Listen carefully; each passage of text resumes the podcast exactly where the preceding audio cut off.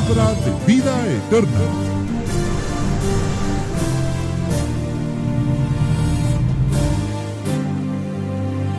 Llevando un mensaje a las naciones. Un programa conducido y dirigido por el pastor Juan Interiano. Jesús a predicar, arrepentíos, porque el reino de los cielos está cerca. Dios, nos dedicamos llegando a miles de hogares alrededor del mundo a través de los programas en la radio, la televisión, los viajes misioneros y nuestra página en internet www.palabradevidaeterna.tv. Esperamos que el siguiente programa sea de bendición para su vida espiritual.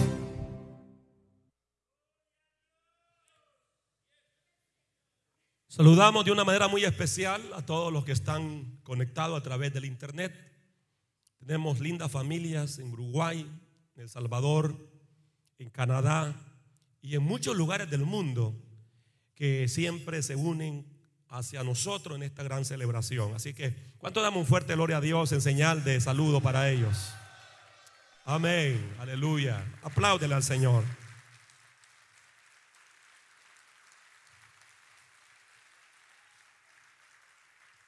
Y les comunicamos que hoy ellos pueden recibir la bendición las 24 horas del día a través de la página palabra de vida eterna.tv, donde se están transmitiendo siempre los mensajes de este ministerio las 24 horas del día. ¿Cuánto dan gloria a Dios por eso? Salmo 84, ¿lo tienen hermanos? Versículo 1 en adelante dice, cuán amables son tus moradas, o sea, tus habitaciones. Oh Jehová de los ejércitos, anhela mi alma y aún ardientemente desea los atrios de Jehová. Mi corazón y mi carne cantan al Dios vivo. Aún el gorrión haya casa y la golondrina nido para sí, donde ponga sus polluelos cerca de tus altares, oh Jehová de los ejércitos, Rey mío y Dios mío. Bienaventurados los que habitan en tu casa, perpetuamente te alabará. Versículo 10. Porque mejor es un día en tu satrio o en tu casa que mil fuera de ellos. Escogería antes estar a la puerta, aunque sea ahí en la puerta, dijo David. Yo escogería eh, antes estar a la puerta de la casa de mi Dios que habitar en una discoteca, que habitar en un cine, que habitar en un estadio de fútbol donde hay miles de personas, que habitar en las moradas de maldad. ¿Cuántos pueden decir amén a la palabra? Dele un fuerte aplauso al Señor por la palabra. Claro, se lo merece.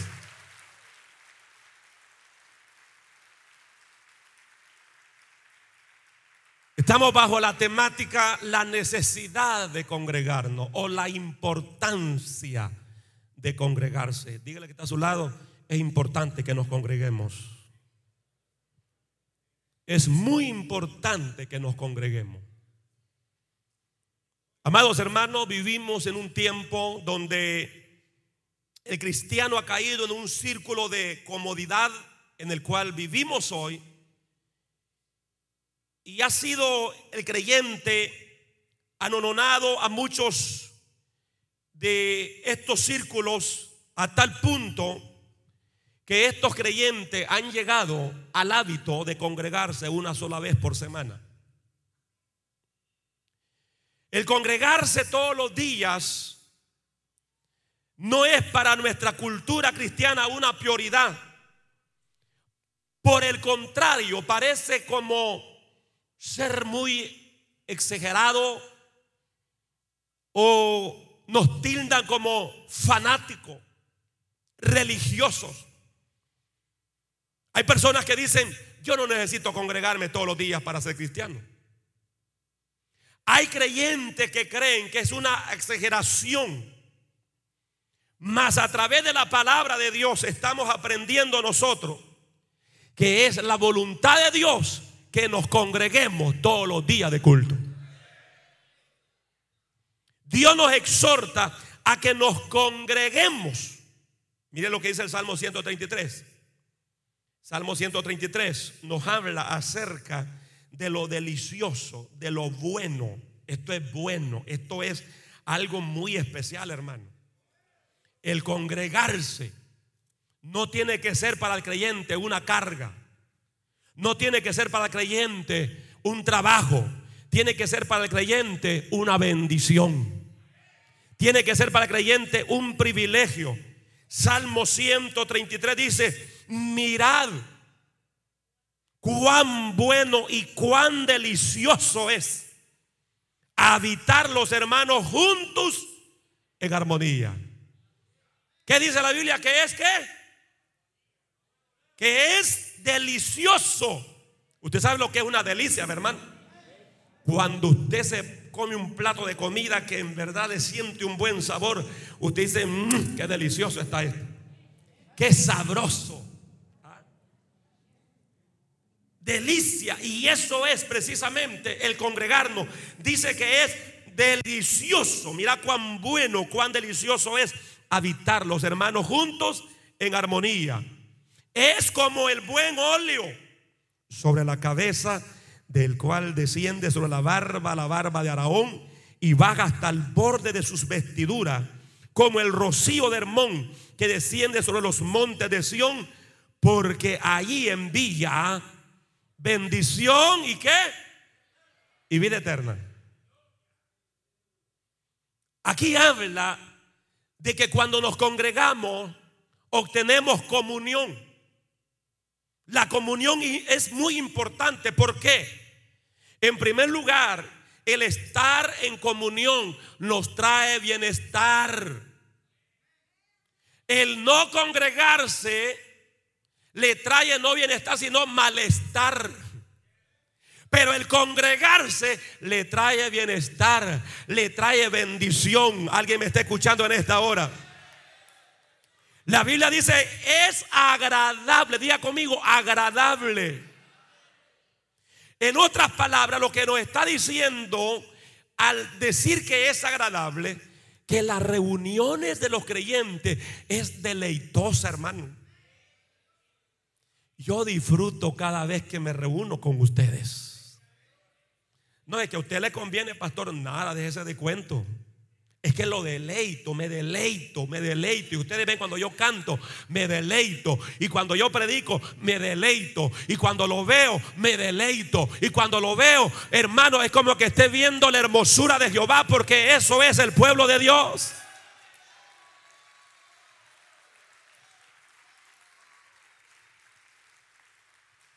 La reunión de los hijos de Dios es deleitosa, hermano. Mire, yo creo que todos los que estamos aquí probamos fiestas, ¿verdad que sí?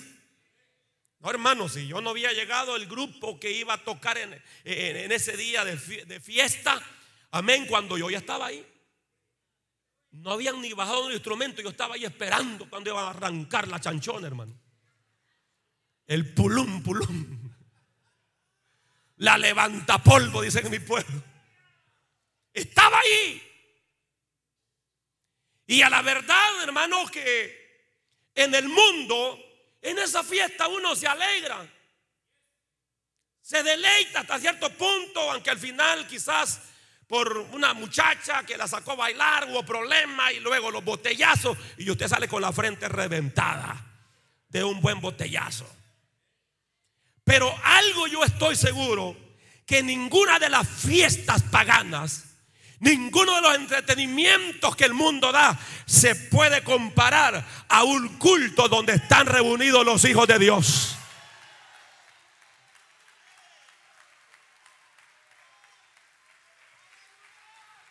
Yo probé los bailes con las mejores orquestas de mi país y jamás sentí lo que siento en los cultos. Es que en los cultos hay algo deleitoso. En los cultos está la presencia de Dios. En el culto se va la tristeza. En el culto se va la amargura. En el culto se va la enfermedad. En el se van los demonios.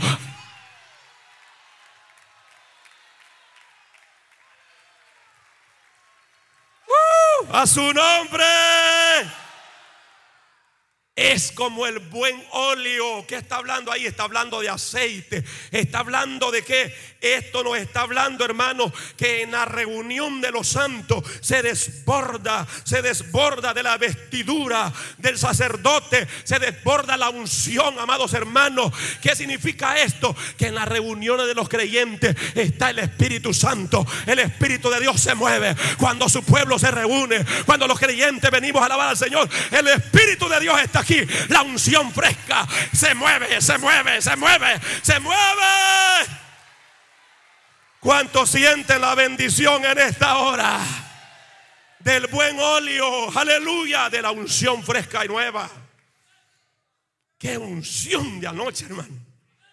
Qué unción, qué gozo, qué alegría. Pero esa unción todavía está aquí. Y esa unción va a estar el martes en la iglesia. Y esa unción va a estar el miércoles en iglesia. Y esa unción va a estar el jueves en la célula. Y esa unción va a estar el viernes en iglesia. Y esa unción va a estar el día sábado en la célula. Y esa unción va a estar el próximo domingo en este lugar. El óleo, el aceite fresco, el Espíritu Santo estará, estará sobre su pueblo. Eso es lo que trae congregarse. Por eso que el diablo no, no quiere que usted se congregue. No quiere. Porque en cada culto hay bendición. Diga conmigo, hay bendición. Dile que de tu lado, no te quedes en casa. En cada culto hay una bendición para ti. De los que están presentes, ¿cuántos queremos bendición de Jehová? Qué poquito. ¿Cuántos queremos bendición de Jehová? Congréguese. Congréguese. Porque eh, eh, este Salmo 133 dice que ahí envía, ¿qué dice la Biblia?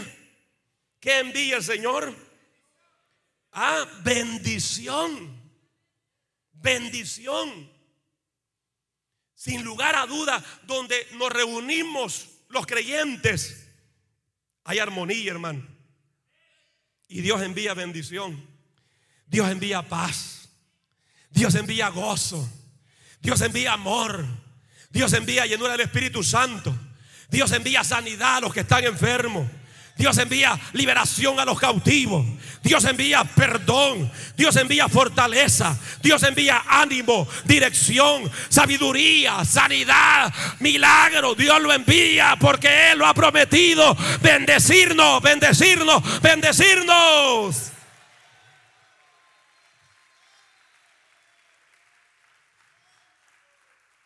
Y trae vida, que dice?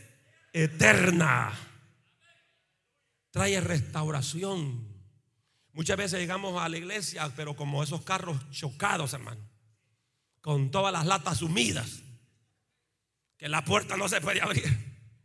Pero venimos a la iglesia y Dios se mueve a través del Espíritu, a través de la palabra. Dios usa al siervo que predicó la palabra y Dios nos restaura. Dios, hermano, amén, nos perdona si hemos pecado y Dios nos toca a través de la palabra. Pasamos decimos, Señor, perdóname, te he fallado. También trae ese perdón. Es decir, que trae la salvación, trae vida eterna. ¿Cuántos queremos más vida eterna en este lugar? ¿Cuántos queremos más vida eterna? Pues eso lo vamos a lograr congregándonos. Dile que está a tu lado, no seas cabezón, congrégate. Dígaselo. Con amor, dígaselo. No seas cabezón, congrégate. Y los que no lo hacen, ¿por qué no lo hacen? O usted es uno de ellos que no se congrega. Ah, ¿qué les pasa, creyentes? Creyente de chocolate. Creyente dominguero. Dominguero.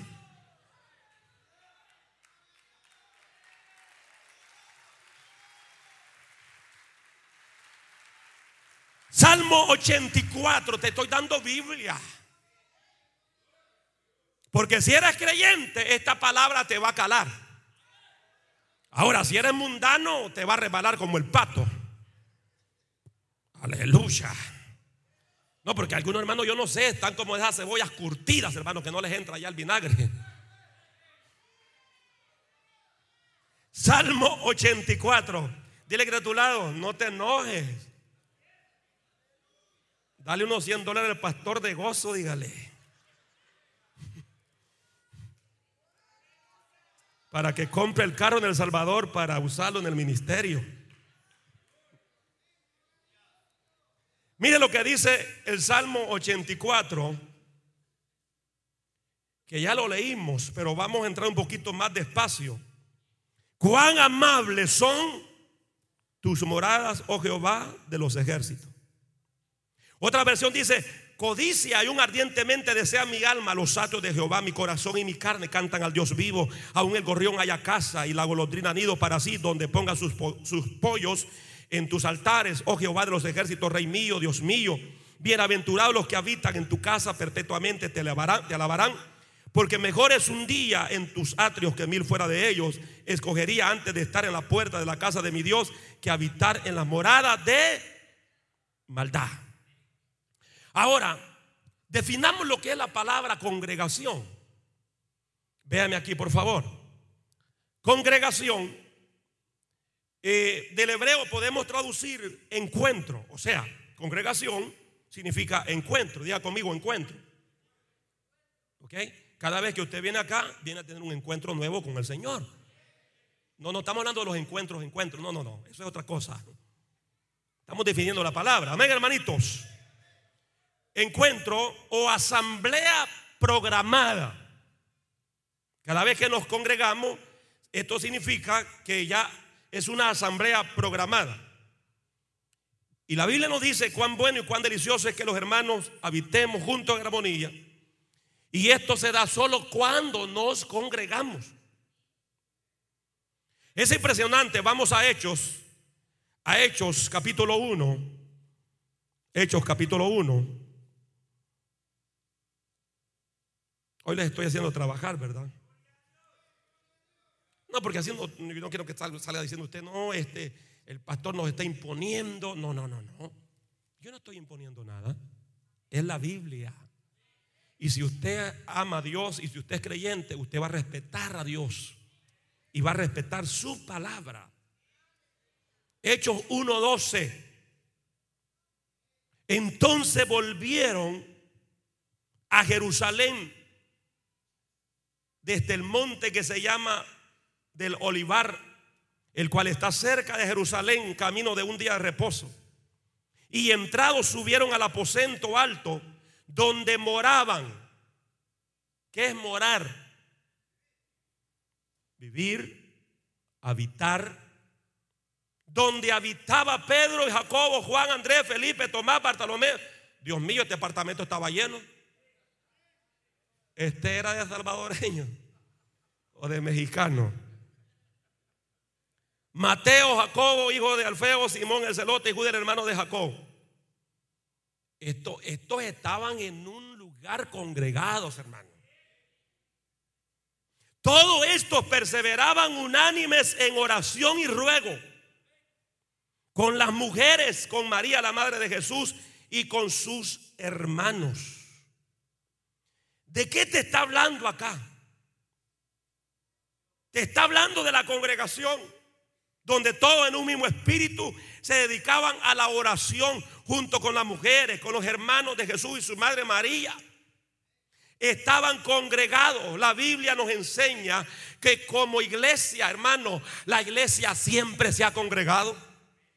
La iglesia primitiva se congregaba en las casas, en los templos, perseveraban unánimes Amén. En el templo día tras día. Vamos a Hechos capítulo 2, versículo 44 en esta hora.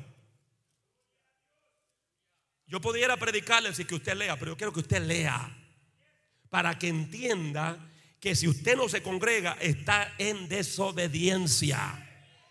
Y aunque no diga amén. Si usted no se congrega, está en desobediencia, hermano. Y Dios nunca bendice a los desobedientes. Alguien puede decir amén a eso. 2.44. dice, todos los que habían creído estaban juntos, o sea, congregados, juntos, y tenían en común todas las cosas. Y vendían sus propiedades y sus bienes y los repartían todos según la necesidad de cada uno. O sea, esta armonía lo llevaba a ayudarse uno al otro. Y perseverando unánimes cada día en el templo y partiendo el pan en la casa, comían junto con alegría y sencillez de corazón. Alabando a Dios y teniendo favor con todo el pueblo. Y el Señor añadía cada día a la iglesia los que habrían de ser salvos. Entonces aquí hermano, podemos determinar que la congregación está donde un grupo de discípulos, de creyentes se reúnen en el nombre de Jesús, ya sea en el templo, sea en las casas. Amén. Una vez estamos aquí, aquí está la congregación. Una vez estamos allá en Damasco, en el local propio de la iglesia, ahí está la, congregación, ahí está la iglesia. Una vez nos reunimos, hermanos, a planificar el trabajo de la obra del Señor jueves, ahí está la congregación. Nos reunimos sábado, ahí está la congregación.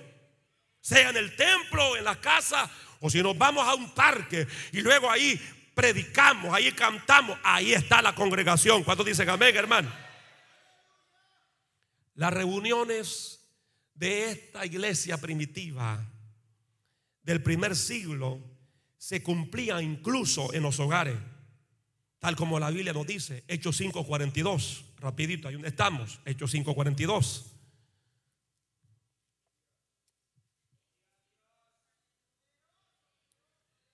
Y todos los domingos.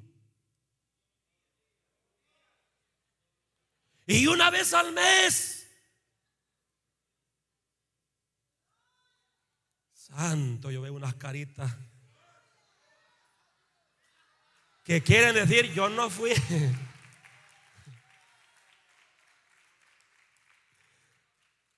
¿Cómo dice, hermano? Y entonces usted, ¿por qué no viene todos los días, pues? ¿Y qué le pasa, pues? Y uno comprender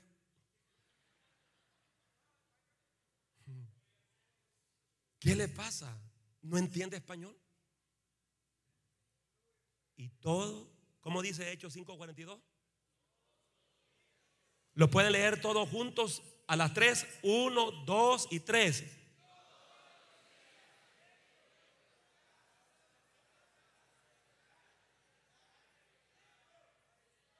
¿A dónde es que se alaba? ¿A dónde es que se predica? templo y en las casas cuando hay reuniones. Esta iglesia primitiva no era dominguera, hermano. Esta iglesia primitiva no era una iglesia de miembros a través de la red cibernética. Que hoy abundan de esos creyentes. Cibernético. Solo falta que les metan un microchip y que allí reciban la señal de una sola vez.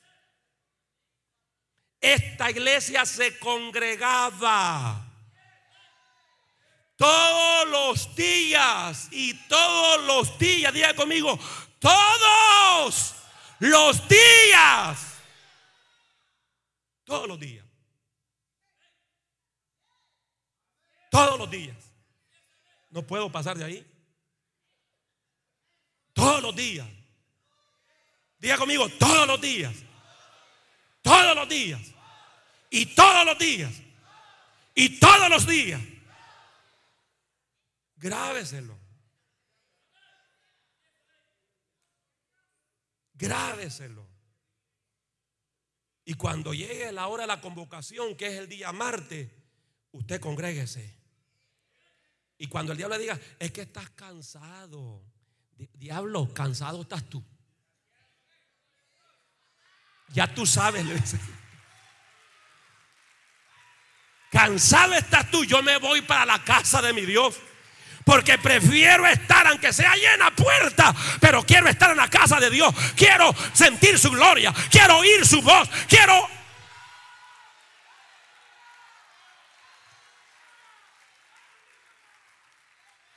A su nombre. Aleluya. Todos los días, dice. En el templo y por las casas. No cesaban de enseñar y predicar a Jesucristo. Este iglesia, hermano, no paraba. Por eso fue que fue una iglesia pujante. Una iglesia de destello de gloria. Una iglesia de poder. Esta no era una iglesia pirateada, hermano. Esta no era una iglesia hecha en Taiwán. Esta es una iglesia de creyentes sólidos, de gente que amaba al Señor, de gente que decía, mira, tienes que negar a Cristo, si no te matamos. Y ellos decían, arránqueme la cabeza ya, pero yo no voy a negar a Cristo. Yo he creído en Él, Él es mi Salvador, Él es mi Rey, Él es mi todo, mi todo, mi todo.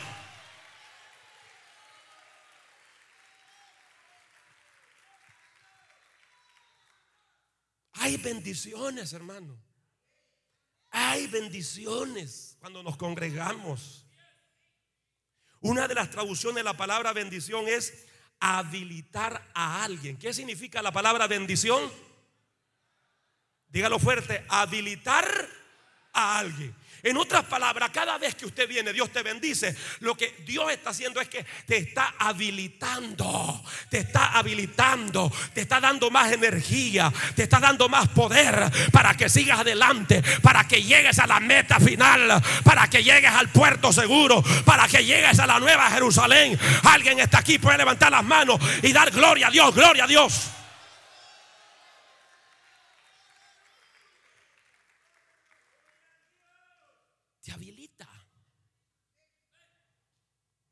Yo quisiera, hermano, tener la autoridad que no la tengo.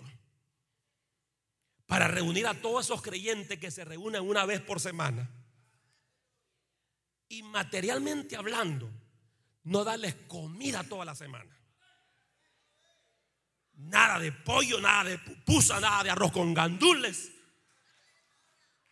Y cuando llega el domingo, decirle, aquí está la comidita, hermano. Recuérdese que es para ocho días.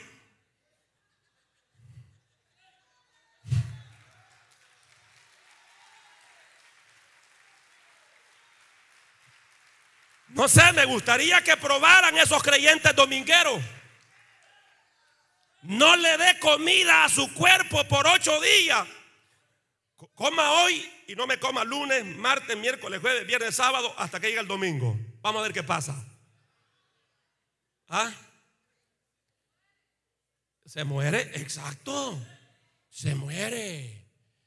De repente va a aparecer todo pálido, así blanco como esta toalla y con los ojos todos metidos para adentro y todo dientudo y mueludo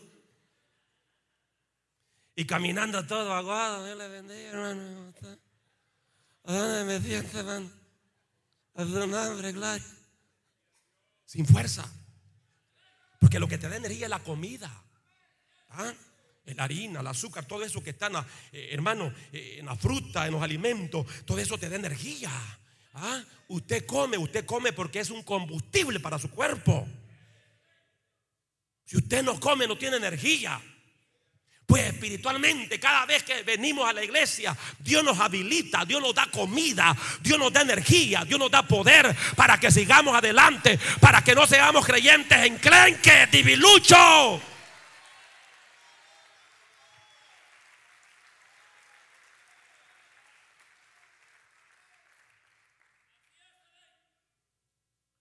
La palabra bueno que se encuentra en estos salmos se puede traducir feliz y cuán agradable. Es que es una felicidad, hermano. Yo no entiendo cómo hay creyentes que hay que pelear con ellos para que vengan a la iglesia. Hay esposos que las hermanas ahí están y vamos a ir al culto. No, pero que hay un partido, allá al culto. No, no, que, que, que voy a ir a pescar, hoy al culto. No, que vamos a ir a la playa, vamos al culto, hombre. Y ahí está la mujer, hermano, envolviéndolo con los refajos. Y jalándolo, vamos al culto. ¿Cómo es posible? Entiende, hermanito, que hay bendición, que hay felicidad en la congregación de los justos. Aleluya.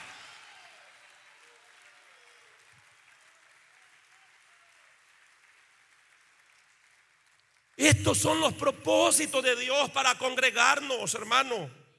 Él nos congrega porque tiene propósito que podamos encontrar en nuestra congregación un lugar de remanso, de tranquilidad, de gozo. Muchas veces uno viene a la iglesia, a mí me ha pasado, hermano, vengo sin fuerza, vengo desanimado, pero una vez llegué a la iglesia, Dios comienza a ministrarme, Dios comienza a hablarme, Dios comienza a habilitarme. Y llegué quizás viendo el piso, pero cuando salgo, salgo mirando hacia el cielo, salgo con el pecho erguido, porque Dios me ha dado una palabra, porque su espíritu Espíritu Santo ha ministrado mi vida. ¿Cuánto han sentido esa experiencia, hermano? ¿Cuánto han tenido esa experiencia? Somos habilitados para cohabitar y convivir con otros. Hermano, es un milagro que todos estemos en un mismo sentir. Anoche Dios nos puso a todos en un mismo sentir, hermano. Porque eso es lo que hace el Espíritu Santo. Cuando el Espíritu Santo comienza a volver a la iglesia, todos sentimos lo mismo. Y todos sabemos que aquí estamos congregados los que tenemos la misma fe, al mismo Señor, al mismo Espíritu, que todos hemos sido perdonados, limpiados por la misma sangre que se derramó en la cruz del Calvario. Y ahí estamos siendo habilitados, estamos siendo fortalecidos. Y esto nos permite recibir la bendición de Dios, ser ministrado por el don que Dios haya otorgado a cada uno, porque aquí todos nos necesitamos los unos a los otros. Yo lo necesito a ustedes, amados. Cada vez que yo lo veo en la iglesia, para mí es un aliento, para mí es una fuerza. Aunque usted no me diga estas palabras, pero es lo que recibo cuando usted llega a la iglesia. Yo siento que usted me dice, pastor o mi pastor interiano, vamos para adelante, siervo.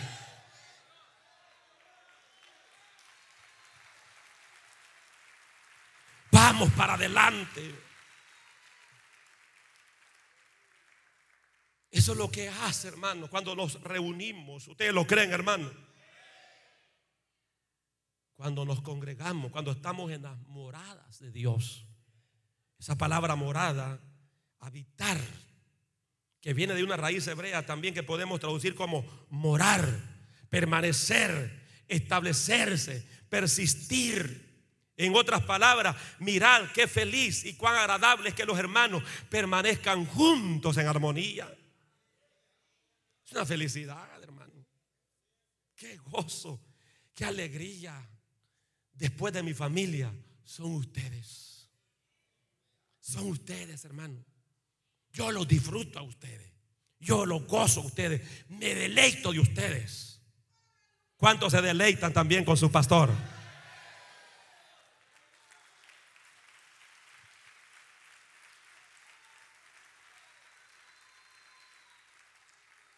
La importancia de congregarse. Dígalo fuerte, levante su mano derecha al cielo, diga la importancia de congregarse. Una vez más lo va a gritar fuerte.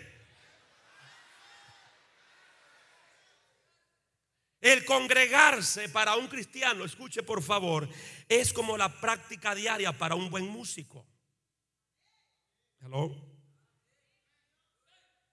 Si hay personas que saben tocar un instrumento, quieren ser buen músico, tienen que practicar todos los días. Si quiere llegar a ser un buen músico. Hay un, pedacito aquí para los músicos también.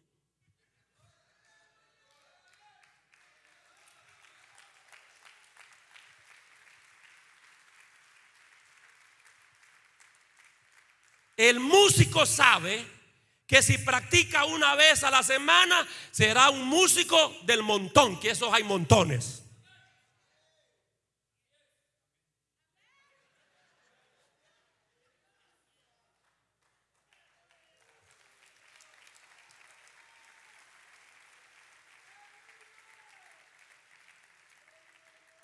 Así todo cristiano que no se congrega continuamente no va a crecer ni va a desarrollar su ser tripartito que tiene espíritu, alma y cuerpo. Hay un montón de creyentes desnutridos, hermanos, con lombrices, parásitos, solitarios, grandes culebras que andan.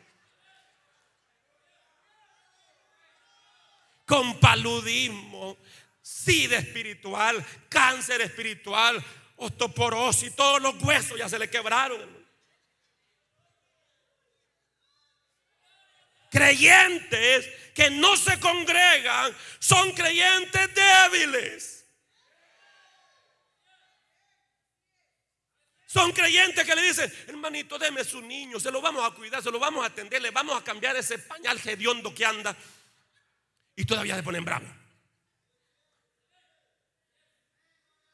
Porque no han madurado, hermano. No han crecido. Son creyentes enanitos. Que ya llevan años de estar en el Evangelio, hermano. Y usted los ve todavía gateando. Gateando. No crecen. ¿Cómo van a crecer si no se alimentan? No leen la Biblia. No oran. No van a las vigilias. A los ayunos. No se congregan. Allá un bocadito cada ocho días les llega, hermano. Que eso no les alcanza. Algunos hasta indigestión les da. Porque cuando usted deja de comer ocho días y agarra un buen plato de comida como los que sirve Juan Interiano, no hombre, le da náusea. Y usted dice, no, ya me cae mal, aquí esta iglesia no hay amor, me voy para otra, me voy donde ahí se congreguen una vez al mes, donde no se paguen diezmo, no se ofrende.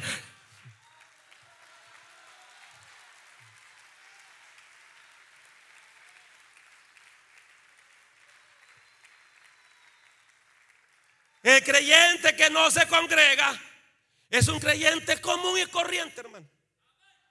No hay presencia de Dios, no hay gloria de Dios. Nunca le habla de una experiencia. Mira, hermano, fíjate, Dios me habló. Mira, hermano, fíjate, una experiencia tremenda con Dios. No, solo está hablando. Fíjese, hermano, que hoy se me ha estirado bien. Viera, hasta las nueve de la noche estoy trabajando hoy.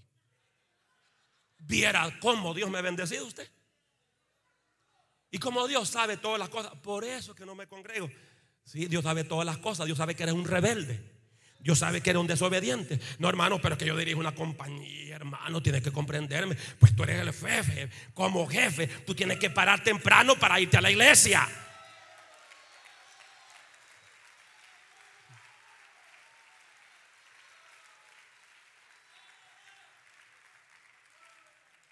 Con mayor razón, tú no tienes a nadie que te mande.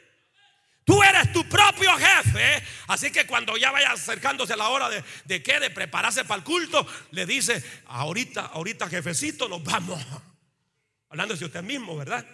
Porque hoy hay culto. Y en el culto voy a tener mejor bendición que estos dólares verdes. Porque cuánta gente, hermano, no ha amontonado riqueza y al final se queda en bancarrota. Pero espiritualmente nunca te vas a ir en bancarrota.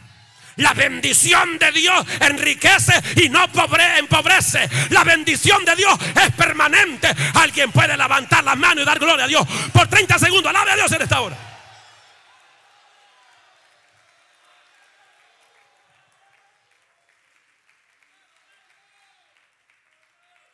Cuando la Biblia dice congrégate, congrégate, lo está diciendo una vez por semana.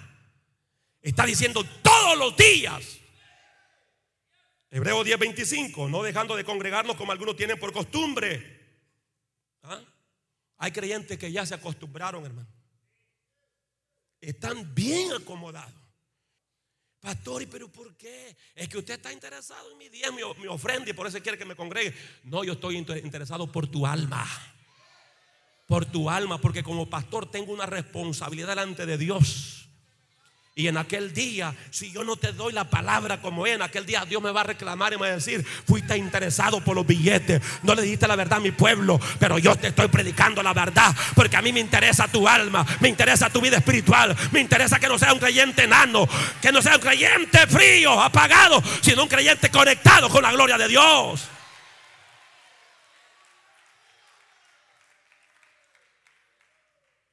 Es importante congregarse. Mucho más al ver, dice que el día se acerca, la parausia de Cristo, la venida de Cristo, hermano. Eso está a las puertas. Sí, pero no estaban diciendo que el 21 de mayo y falló la profecía. Esa es profecía del hombre, esa es profecía de los demonios. La Biblia dice que Cristo ha de venir y yo le estoy esperando. Y cuando menos esperemos, Él tocará la trompeta, levantará la iglesia, nos llevará para el reino de los cielos. Alguien alaba a Dios en esta hora. ¿Cuántos están esperando a la venida de Cristo? Por eso congréguese. Porque estamos esperando a nuestro amado Salvador. Hermano, yo quiero irme con Él. Yo quiero, hermano, sí. Yo quiero estar en su presencia para siempre. Yo quiero dejar este mundo de maldad, este mundo de tentación, de pecado, de enfermedad, de debilidad, para estar en su gloria. ¿Cuánto queremos irnos con el Señor? ¿Cuánto queremos irnos con el Señor? Levante la mano los que quieran irse con el Señor y alábenlo entonces.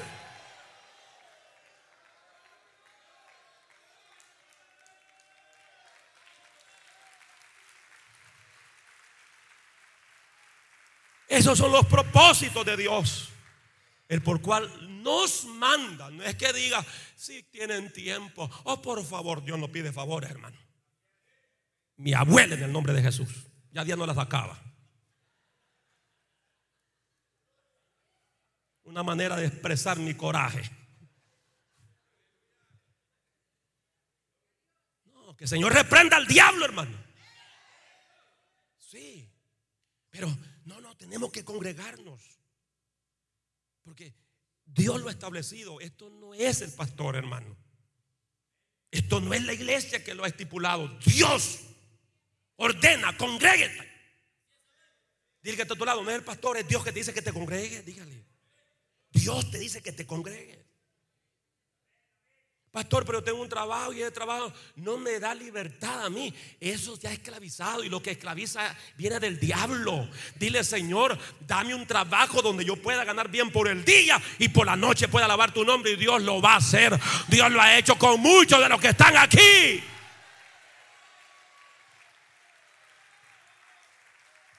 ¿Cuántos de los que están aquí tuvieron ese problema que no se congregaban porque el trabajo los había atado. Pero clamaron a Dios y Dios hizo la obra. Levanten la mano los que han recibido ese milagro. Hay un buen grupo. ¿ah? Y Dios lo puede hacer con usted. ¿Cómo es que Dios, escúcheme por favor, cómo es que Dios no le va a responder que usted le diga, papito, yo quiero adorarte en todos los cultos. Yo quiero estar contigo todos los cultos. Y tú sabes cómo Herodes me ha maniado como faraón me ha atado. Cómo me ha dado tanto trabajo que me ha atado, Señor, por las noches. Libérame. Por favor, Señor, de verdad te prometo que voy a asistir a los cultos. De verdad. Y el Señor dice, de verdad, de verdad, Señor. No te va a quedar viendo la charraluda. No, Señor. Tampoco Eva Luna. No, tampoco, Señor. Sí, porque hay creyentes que le piden al un favor y Dios lo liberta y después se quedan con la pierna cruzada y el control. No me gusta.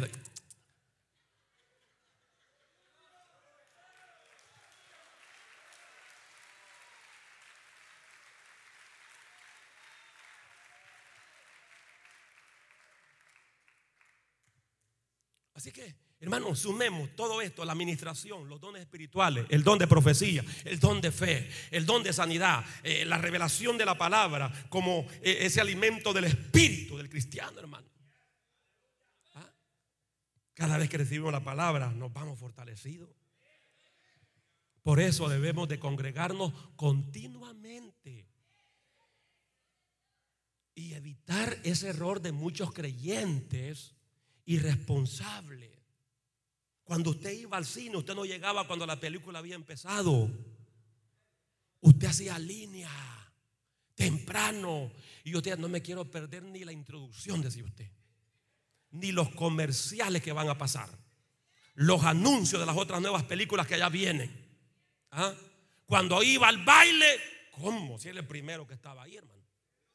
Y los músicos dijeron, con permiso, con permiso, y usted ahí de metido.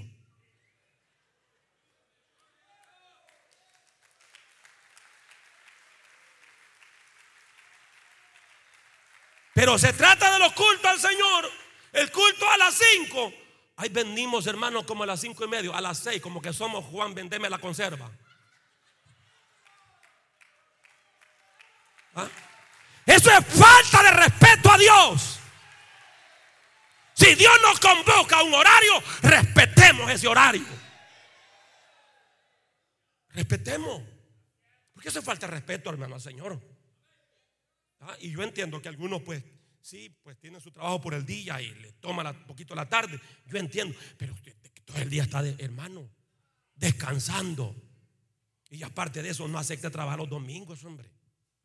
Hable con su jefe, mire, ¿me cambias el horario o Dios me va a llevar para otro lugar?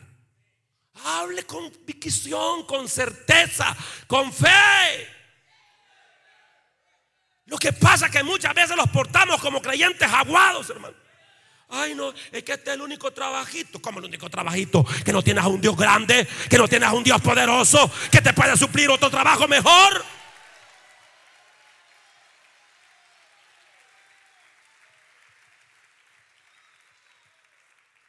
Mateo 18, 20. Ya estoy finalizando. Solo regálame unos 10 minutos más y nos vamos. ¿Cuántos están contentos, hermanitos?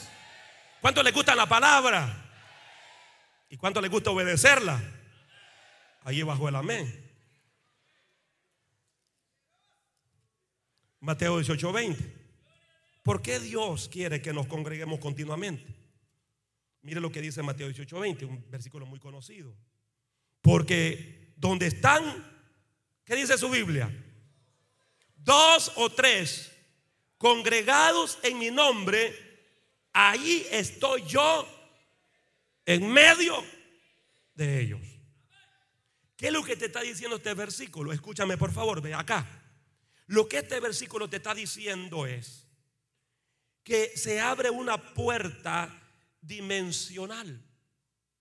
Nosotros como seres humanos fuimos creados y diseñados para vivir en la tercera dimensión y cuarta dimensión. Lo que pasa es que a causa del pecado el hombre perdió esa habilidad de ser habilitado de moverse en la cuarta dimensión. Si alguien me está escuchando en esta hora. ¿Ok? Entonces, cuando nosotros nos congregamos, mire hermano, podemos venir caminando en la tercera dimensión, como nos pasa a la mayoría. Aquí venimos posta roja. Aquí venimos tipo jamón. Pero ¿qué sucede? Cuando llegamos a la congregación de los santos, se abre una puerta a una dimensión más amplia, a la cuarta dimensión, a la dimensión de Dios, donde Él viene y nos visita continuamente, hermanos. Desde que empezamos los cultos acá, la gloria sea para el Señor. Nosotros sentimos que entramos a otra dimensión. Entramos a la dimensión de Dios. Entramos a otro nivel. Entramos al nivel de Dios. Entonces nos congregamos por eso. Porque en la congregación de los justos Él envía su palabra, esa palabra de vida eterna. Porque juntos podemos formar uno de los campamentos de vida eterna. Que estamos, aquí estamos fomentando y aquí estamos formando un campamento de vida eterna. Aquí hay vida eterna, hermano. Formamos ese campamento a través de la danza, a través de la alabanza, a través, hermano, de qué? Desde la adoración para esperar que el campamento celestial se una a nosotros y poder de esa manera ministrar a Dios en otra dimensión.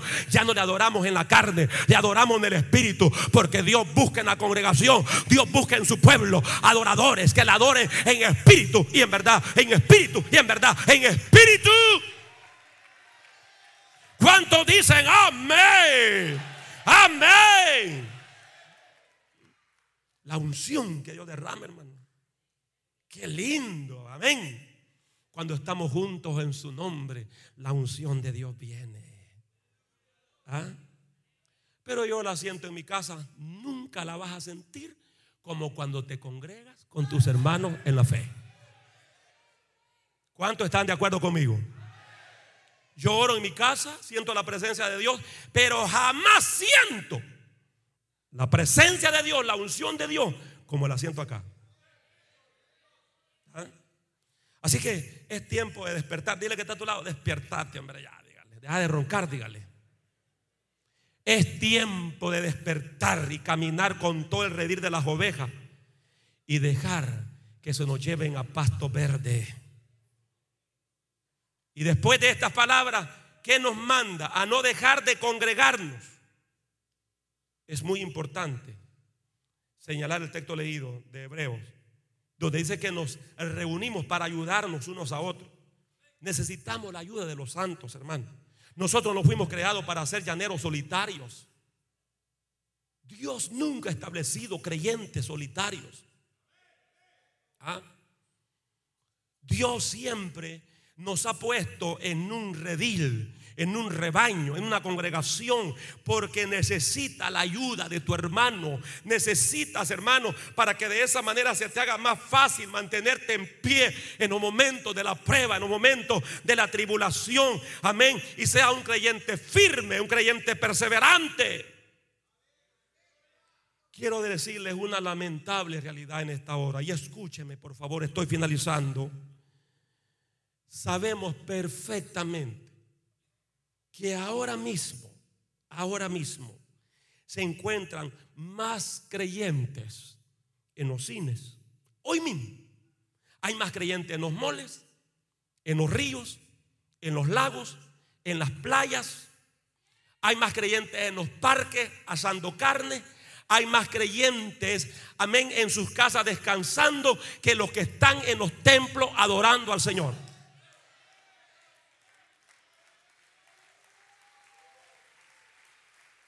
Es lamentable y es una gran vergüenza para la iglesia de Cristo que se esté viviendo a esa altura. Que en lugar de estar los creyentes en los templos adorando al Señor, están satisfaciendo sus deseos carnales. Por eso el Salmo 27.4 dice, una cosa he demandado. Yo estaba estudiando y dije, Señor, ¿y esta demanda cómo es? Porque cuando ya se habla de demanda es cosa seria, hermano. Lo voy a demandar, hermano. Ay, ya lo asustaron. Lo voy a demandar. Ya, ya, ya es como que juicio. Pero yo me fui y dije, no, yo tengo que estudiar. Porque no me gusta, hermano, enseñar algo que ni yo mismo lo entienda. Y yo, no, no, esto, esto de esta demanda no, no le hallo mucho, dije yo. ¿Quiénes somos nosotros para demandar a Dios? Pero la palabra demandar, aunque bien es cierto, significa, hermano, lo que nosotros entendemos, lo que es una demanda, pero aparte de eso, significa súplica. ¿Qué significa la palabra demanda? Súplica. También significa petición. Diga conmigo, petición. Y también significa solicitud. En otras palabras, cuando David dice una cosa he demandado, lo que está diciendo una cosa te suplico, Señor. Una cosa te pido, Señor. Una cosa te solicito, oh Jehová y esta buscaré, que esté yo en la casa de Jehová todos los días de mi vida. Y vuelve la palabra otra vez todos los días. Y vuelve otra vez la palabra todos los días.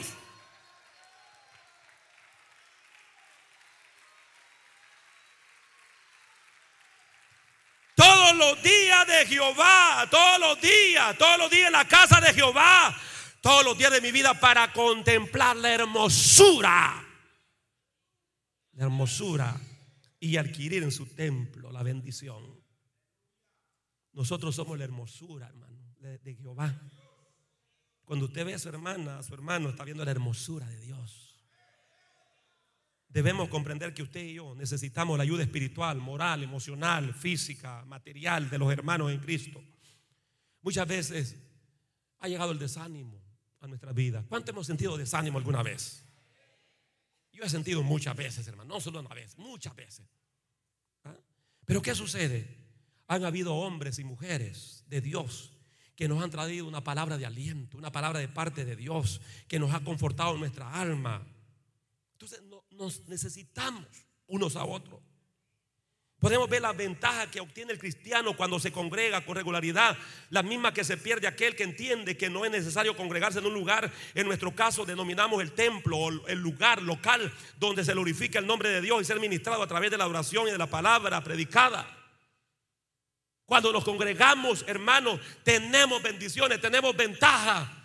Pero cuando usted no se congrega, pierde esa ventaja, pierde esas bendiciones. Por lo tanto, yo les invito, creyentes, salgan ya de ese vacío, salgan ya de esos argumentos vacíos, sin fundamento, respecto que no es necesario de congregarse. Hay creyentes que dicen, yo no necesito congregarme para ser cristiano. Usted no es cristiano, usted no es creyente. El creyente es el que obedece a Dios y obedecer a Dios significa congregarnos también. A su nombre. ¿Cuántos lo creen conmigo? En cierta ocasión andaban buscando al Señor, sus padres.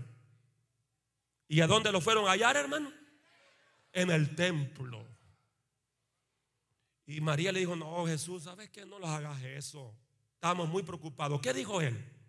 En los negocios de mi Padre me es necesario estar.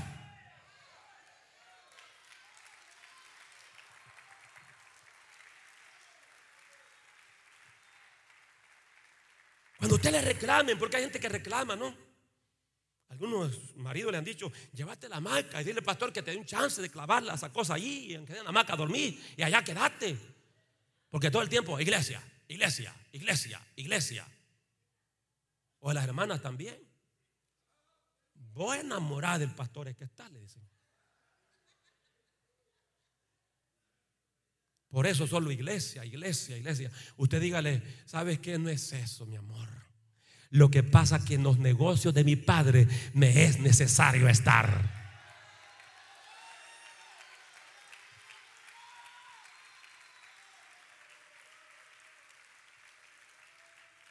Hermano, el día en que no andemos los negocios de nuestro Dios con regularidad, seremos presa fácil del secularismo, de la vida mundana, impía, fría, apagada y de los valores que se oponen a la fe cristiana, como león rugiente, andan buscando alrededor a quién devorar. Entonces, en vez de despreciar este mandato del Señor, congreguémonos, hermanos lindos, preciosos, chulísimos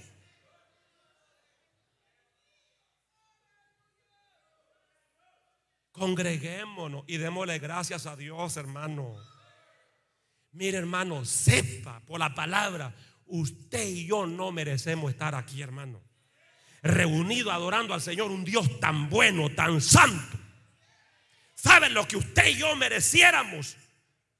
Estar, hermano, convertido en ceniza por el juicio del pecado pero Dios dijo, no te voy a matar, no te voy a condenar, no te voy a llevar al infierno, te voy a salvar, te voy a redimir para congregarte con mi pueblo, porque yo te he creado para la alabanza de mi nombre. Fuiste elegido antes de la fundación del mundo para ser parte de este pueblo que alaba, que levanta las manos y da gloria, da gloria a Dios.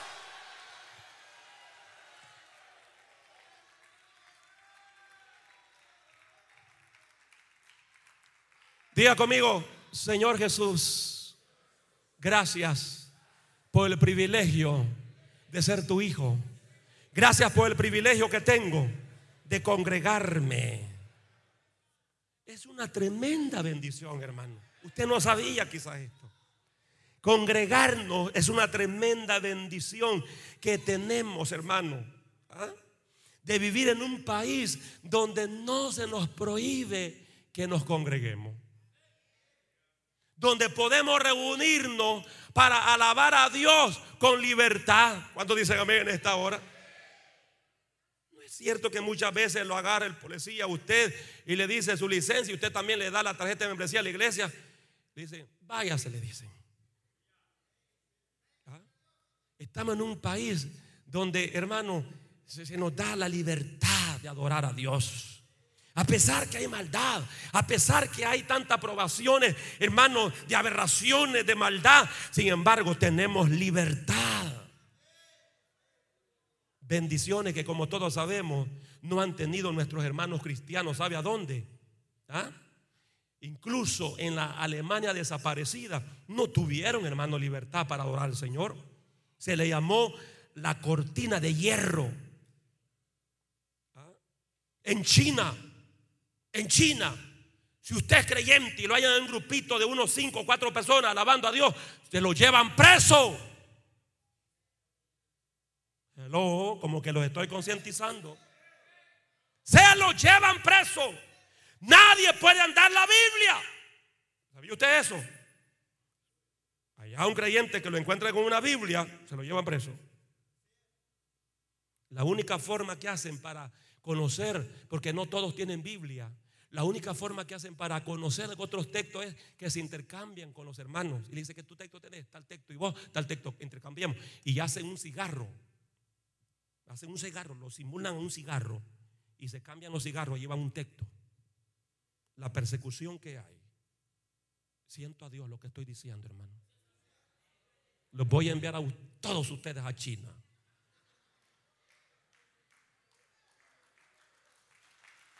Con todo hijo los voy a enviar.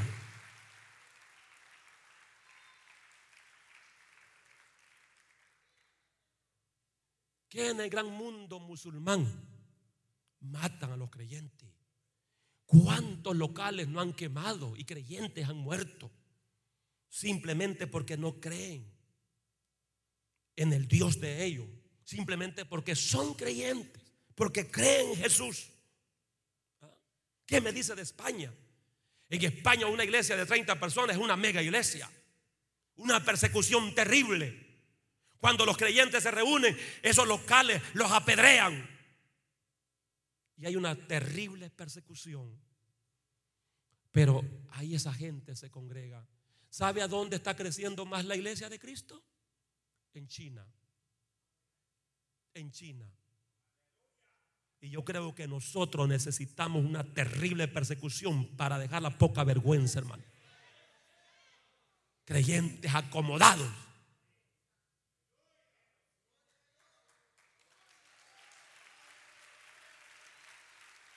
Y un día Dios va a tener que permitir una terrible persecución a la iglesia aquí en los Estados Unidos. Estamos muy cómodos, hermano.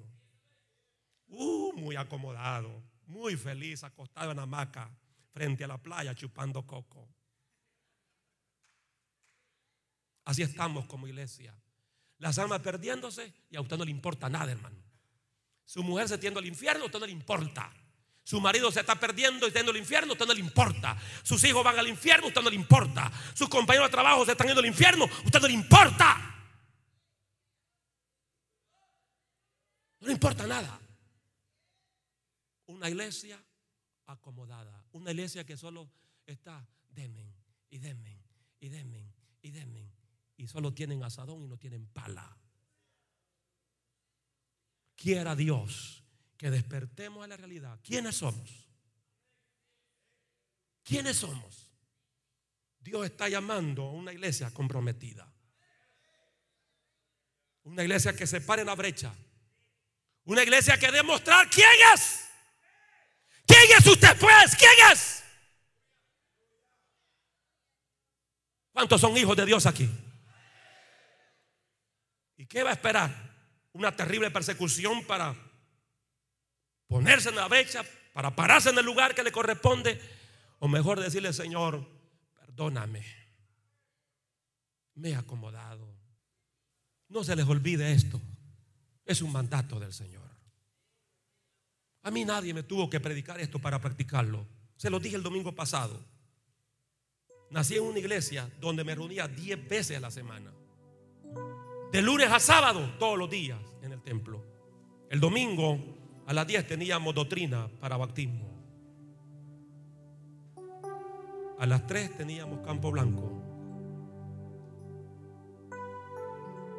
A las 12 teníamos discipulado.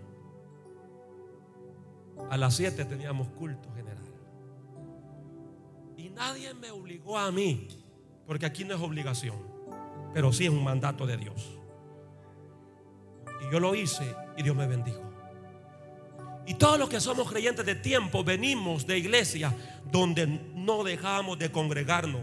Y usted trabajaba, pero usted estaba ahí siempre en la iglesia. Pero llegamos a los Estados Unidos, nos acomodamos, hermano. Y es tiempo de renunciar a esa vida. Y es tiempo. ¿Cuántos dicen amén en esta hora? No dejando de congregarnos como algunos tienen por costumbre. Yo quiero que incline su rostro en esta hora.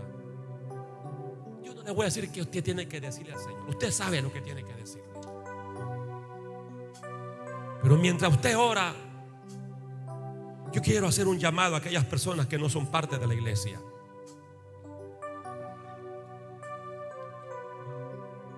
Aquellas personas que se han apartado del Señor. Aquellos amigos que están en este lugar, que no le sirven a Dios. Dios no te diseñó para la perdición. Dios no te creó para el infierno. Dios te creó para la gloria. Y lo que tienes que hacer es arrepentirte de tus pecados para ser parte de su pueblo. Aquellas personas que van a reconciliar, que van a aceptar, ahí donde se encuentra, yo quiero que haga esta oración conmigo. Ahí donde está, diga conmigo, Padre nuestro que estás en los cielos. Dígalo conmigo, ahí donde está, Padre nuestro que estás en los cielos.